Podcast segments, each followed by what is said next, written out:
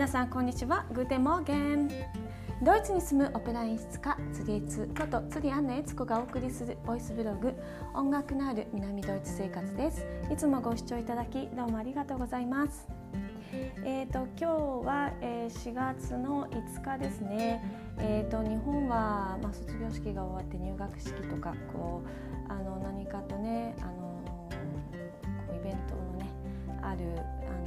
年度の変わり目なんじゃないかなと思います。えーとまあ、その卒業式とか入学式の時期なんで、えー、ドイツのね学校の卒業式とか入学式の話を今日はしたいと思います。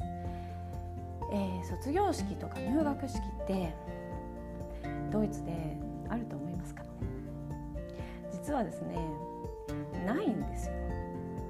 えーとまあ、私が知ってる限りで、えー、音楽大学の、えー、話をしますね。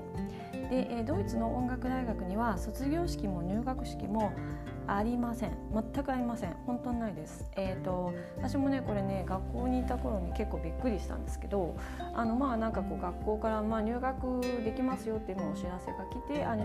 学まあ例えば受験に受かったわーいって思いますよね。でえっ、ー、とまあしばらく経ってえー、まあいついつから学校が始まりますよみたいなあのこのゼメスターはいついつからですよっていうお知らせがただ来るだけみたいな。で、えーとまあ、とりあえず、えー、学校に行って教務課に行って、えーと、自分の、えー、入学証っていうのかなあのなんだ学生証を、まあ、受け取ってそれで、えーと、自分の教科はこんなんですよっていう1年間に取んなきゃいけない、まあ、教科の、えーと書類をもらって、えー、それだけです。でもうあとはもう自力であのこう掲示板とかに書いてある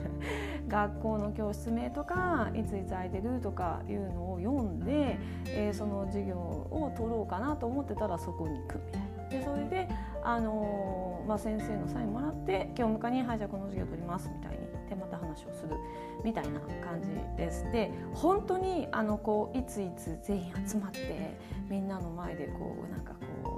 うこうちゃんと先生方からウンスがあってあのお部屋こうですよって言われてとかもう全然ないです。本気でないです。で結構ねこう明らかっていう感じで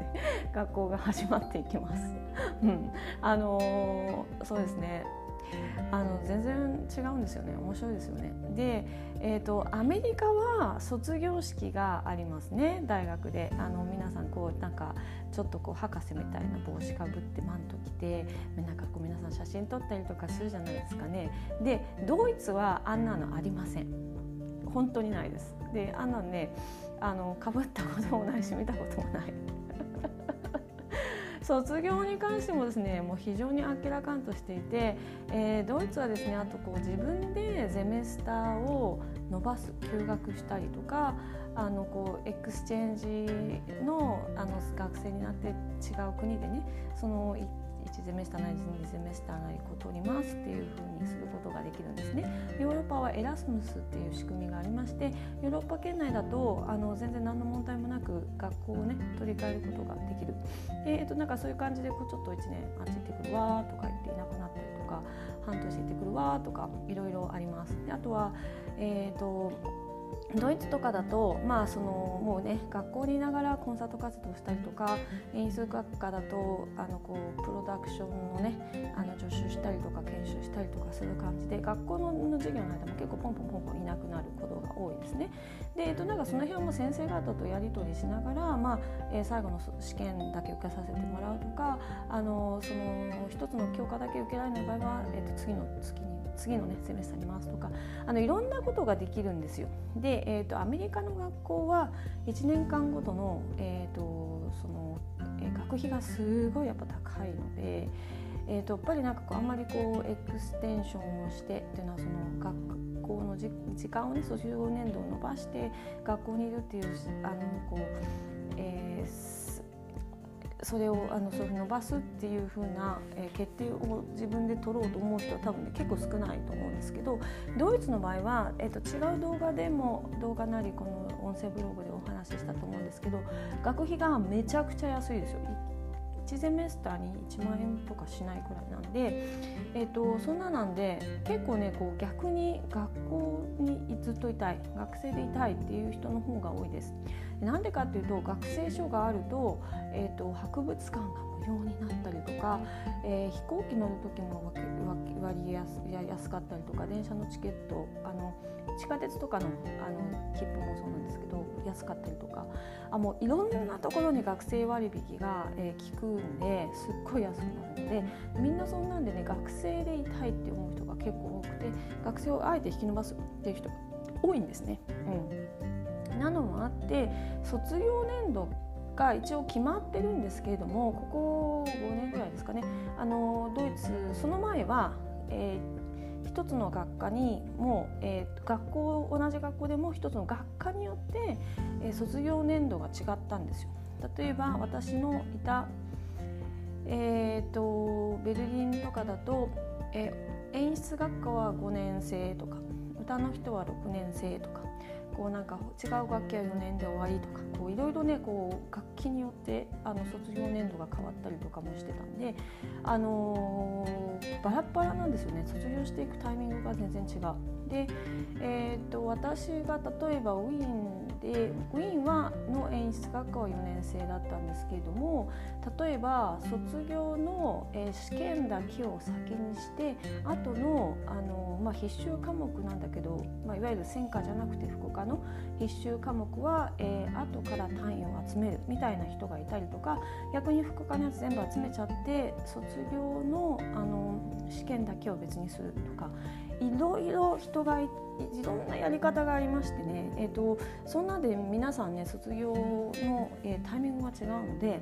卒業式っていうものは存在しないです。うん、でどういうふうに卒業していったかっていうと、まあ、例えば最後全部、えー、卒業の単位を取り終えましたと。ってなったら卒業科から、えーまあ、いつか、えー、その手紙で郵送でね卒業証書がポーンって送られてきて以上。でした、うん、一応そのゼメスターごとにゼメスターが2回あるので夏ゼメスターと冬ゼメスターがドイツではあります。あの英語だと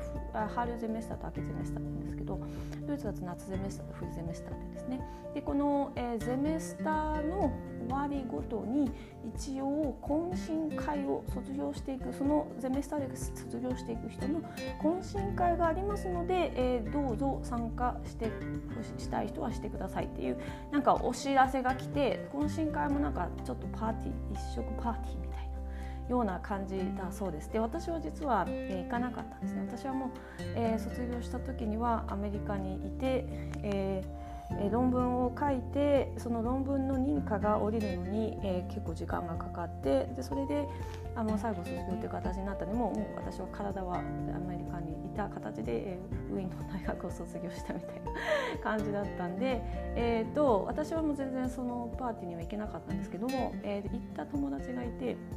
あの、卒業するとウィーンの国立音楽大学ものすごくでっかいので、えー、ヨーロッパで一番大きい国立音楽大学だってって毎年卒業していく人が本当にたくさんいるんですけれども、えーと、その懇親会に集まったのが40人ぐらいだったっていうふうに言ってました。だから何百人も卒業していって40人しか来ないのかってねなんかこうそれもちょっと面白いなと思いましたね。うん、なのであの全然あのこうイメージがあの卒業式入学式っていうことに関しては、えー、ヨーロッパとま多分ドイツっていうふうに言いましょうかねドイツと、えー、日本だと違うのかなと思います。まあ、なんかそんなこともね、えーと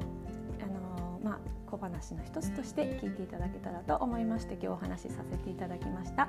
はい、ではまた、次回お会いしましょう。アフリダチンチュース